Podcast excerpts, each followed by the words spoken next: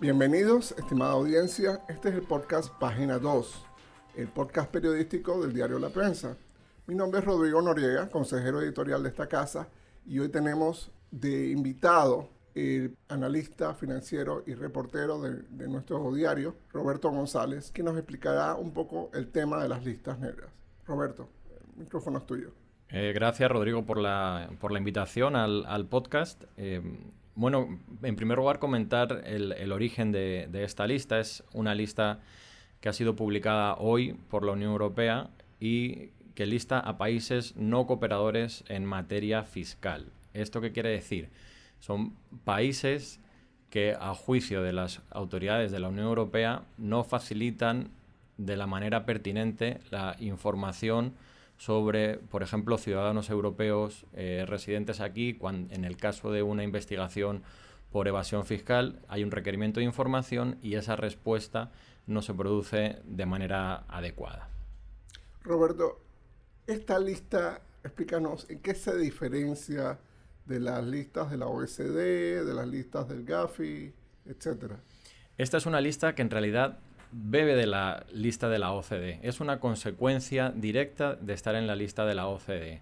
A modo de, aclaración y, con fines didácticos, hay una diferencia clara entre la OCDE y el GAFI. La OCDE y el Foro Global por la Transparencia lo que analizan es el nivel de cumplimiento de los países en materia de intercambio de información fiscal, mientras que el GAFI evalúa la fortaleza de los países en la prevención del blanqueo de capitales.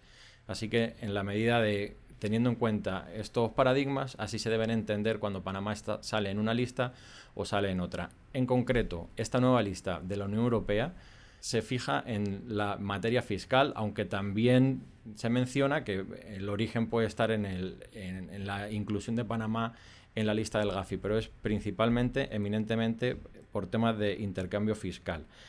Y uno de los cuestionamientos que se le ha hecho por parte de las autoridades panameñas y de varios gremios en Panamá es sobre la oportunidad de esa lista y de, de dónde surge, eh, o sea, los motivos que llevan a que Panamá haya sido incluido.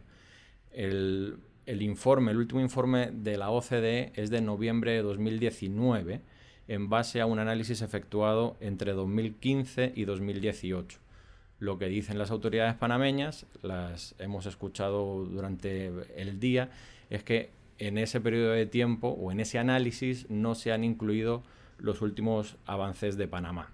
Eh, explícanos un poquito, ¿no es un poco hipócrita de la Unión Europea hacer esta lista y no incluir los paraísos fiscales europeos? Este es precisamente uno de los grandes cuestionamientos que se le están haciendo a la lista y se le están haciendo no solo desde fuera de la Unión Europea, sino desde el mismo seno de la Unión Europea. Ayer conocimos que el ministro de Finanzas polaco eh, dijo abiertamente que en la lista se deberían incluir los territorios europeos de baja carga fiscal o de baja imposición porque parece que, en efecto, como tú mencionas, es hipócrita señalar a países de territorios terceros y no hacerlo en el seno de la Unión Europea. La Asociación Bancaria, sin ir más lejos, ha emitido un comunicado en el día de hoy diciendo, cuestionando la decisión de la Unión Europea de incluir a Panamá y dice, leo textualmente, que es injusto que este ataque contra Panamá no sea coetáneo siquiera con una mención de los escándalos de delito tributario y blanqueo de capitales ocurridos en el seno y ante los ojos de la misma Unión Europea. Recordemos, por otra parte, también que el año pasado Estados Unidos, en el mismo día que salió esta lista, emitió un comunicado desacreditándola y diciendo que los bancos estadounidenses no la iban a tomar en consideración en sus tareas de debida diligencia. En, hasta el día, hasta el momento de la grabación de este programa, Estados Unidos no se ha pronunciado todavía, pero por lo que hemos podido conversar nosotros eh, con distintas autoridades, tampoco se espera que haya un efecto eh, real, práctico en, el, en las corresponsalías bancarias de Panamá. Así lo conversamos esta mañana con el superintendente de bancos, a Mauri Castillo. Para el centro bancario, ¿algún efecto concreto que tenga la aparición en, esta lista nuevamente? Desde el punto de vista reputacional, mucho, definitivamente, no podemos eh, eh, decir que no. Sin embargo, no es algo que sentiría yo que más allá del tema reputacional, que dicho sea de paso, obviamente ha estado este, cuestionado este, vaya a tener ningún tipo de afectación con corresponsalías, eso no lo vemos desde nuestra perspectiva, no lo estamos viendo. Hace poco, de hecho, recibimos una, eh, eh, una delegación de, inversionistas franceses y nos llamó poderosamente la atención que más allá de la situación que pudiese plantearse en la inclusión de Panamá nuevamente en la lista de la Unión Europea, el país ya estaba, digamos, mandando señales positivas de movernos este, en, aras de una mayor transparencia en lo, en lo fiscal. Y para Francia, y eso llamó mucho la atención porque estuvo, de hecho, su consejero comercial, de alguna manera dijeron, es importante el, el, tema de Gafi. O sea, no descansen hasta tanto poder sacar al país de esa lista. Las otras listas son listas que pueden ser, digamos, de alguna manera accesorias, pero no son las, listas realmente importantes. Entonces, de alguna manera el mensaje fue recibido, tenemos tareas por hacer, ya no están por incluir nuevamente en la Unión Europea, sobre la base de información desactualizada, pero sentimos que puede ser revertida. Roberto, ¿quiénes son los compañeros de Panamá en esta lista? ¿Y, cuál ha sido la reacción de estos otros compañeros de viaje? Eh, por esta acusación de la Unión Europea? Bueno, pues son hay otros 11 países o territorios porque, eh, que están con Panamá en, esta lista y son Islas Caimán, Palau, Seychelles, Samoa Americana, Fiji, Guam, Oman, Samoa, Trinidad Tobago, Islas Vírgenes Americanas y Vanuatu. Ninguno de esos territorios que, han podido escuchar son grandes centros financieros ni, ni aspiran a serlo. Por lo menos son buenos destinos turísticos. Eso parece, sí. La, parte de, paraísos sí parecen cumplirla. ¿Qué, impacto, Roberto, va a tener esto en nuestra economía? ¿Cómo, cómo va a afectar la competitividad del país? Lo, lo más importante es el tema de la imagen. Es, vuelve a ser otro lastre para la imagen de Panamá, que ya ha sido afectada en los últimos años porque el país ha aparecido en diversas listas. La publicación del caso Mossack Fonseca hace unos años también puso a Panamá de una manera negativa en los medios de todo el mundo y la aparición en esta lista vendría a refrendar o a reafirmar el criterio de aquellos que piensan que Panamá es un, es un paraíso fiscal. Esto puede ser negativo desde el punto de vista de la atracción de inversiones. las empresas puede que no quieran verse vinculadas con un territorio que tiene ese estigma de paraíso fiscal. Por eso también desde tanto el gobierno como la empresa privada creo que en esto están trabajando de manera mancomunada, tienen una estrategia clara de revertir esa imagen internacional de Panamá. ¿Qué, te ha dicho las autoridades del Ministerio de Economía y Finanzas sobre este tema, por ejemplo, tan urgente para el país? Son varias las acciones que está ejecutando el gobierno. Hay una serie de, leyes, algunas de ellas ya han sido aprobadas, otras están eh, en fase de conversaciones con los distintos gremios para ser llevadas a, la Asamblea. Lo principal que yo observo, el principal foco de em, acción del gobierno actualmente es el control sobre las estructuras jurídicas. Este es precisamente en el análisis, en la evaluación que hizo la OCDE, una de las deficiencias que se habían detectado, o sea, la falta de control que hay sobre las estructuras jurídicas, las sociedades anónimas. Correcto. Para el panameño común, ¿qué significaría la falta de control de estructuras jurídicas? Por ejemplo, que no haya un registro de beneficiarios finales, que no se sepa, no se tenga el control de quiénes están detrás de las sociedades, porque en muchas ocasiones se forman estas estructuras que hay una sociedad, pero el beneficiario de esa sociedad es otra sociedad y detrás hay otra sociedad, entonces no se termina de saber quién es en realidad la persona natural de carne y hueso que maneja esa sociedad, que maneja esa empresa. Entonces, una de las acciones que fueron aprobadas en, en los últimos meses es la creación de un registro de beneficiarios finales. En ese registro los agentes residentes, que son los abogados que representan a las sociedades, van a tener que subir, cargar información sobre quiénes son las personas que están detrás de las empresas, de las sociedades. También hay otra ley que está en la que está en debate, es la reforma a la ley 52, que es para tener registros contables de esas sociedades.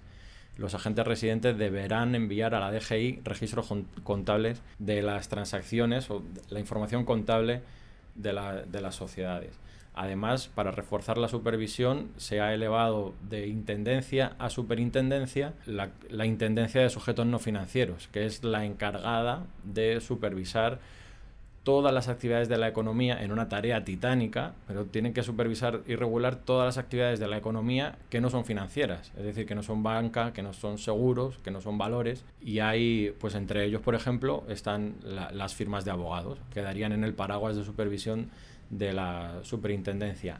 Además, la viceministra Erika Moines eh, publicó un, un, comunicado, un escrito eh, en el día de hoy explicando cuál iba a ser la estrategia internacional de Panamá y en ese sentido hablan de, un, de una estrategia de comunicación, hablar con los bancos corresponsables, hablar con las calificadoras de riesgo, hablar con los gobiernos para mostrarle qué está haciendo Panamá y enviar un mensaje de tranquilidad y cumplir al final. Lo, lo, lo medular y también lo conversábamos con el abogado Carlos Barsallo estos días y salió publicado en, en, la prensa, en el diario La Prensa, que lo medular es que Panamá tiene que cumplir con estos estándares para no ser objeto de listas y lo más importante de todo sería cumplir por un convencimiento propio de hacer las cosas bien y no por la presión de las listas. Correcto. ¿Qué, ¿Qué, te dijo el Ministerio de Economía y Finanzas? Tengo entendido que le hiciste una entrevista exclusiva al viceministro. Sí, conversamos con el viceministro sobre las causas de la entrada de Panamá en la lista de la Unión Europea y él nos conversó sobre precisamente la necesidad de mejorar la efectividad y los controles sobre las sociedades. Bueno, hay, dos etapas y es importante tomar en cuenta eso, porque por ejemplo en el caso de Gafi, ellos hacen eh, dos revisiones eh, anuales, básicamente semianuales, semestrales, eh, y la idea es que en alguna de ellas, hay, una que, que, se dio el cara a cara en enero, la próxima debe ser en septiembre, y después de esos cara a caras hay un proceso de evaluación eh, que sea aproximadamente ahora en el mes de mayo y en ese obviamente no vamos a estar ahí todavía.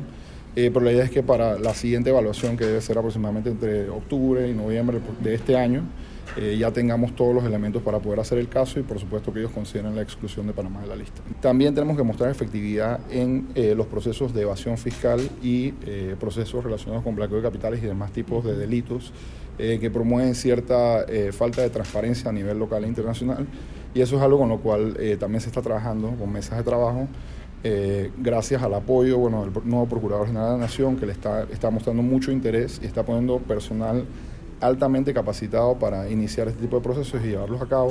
Y bueno, tomando en cuenta que, que a partir del año pasado ya es un delito la evasión fiscal, esto sería a partir de este año 2020 cuando pudiéramos iniciar procesos con evidencias claras y objetos de este tipo de investigación.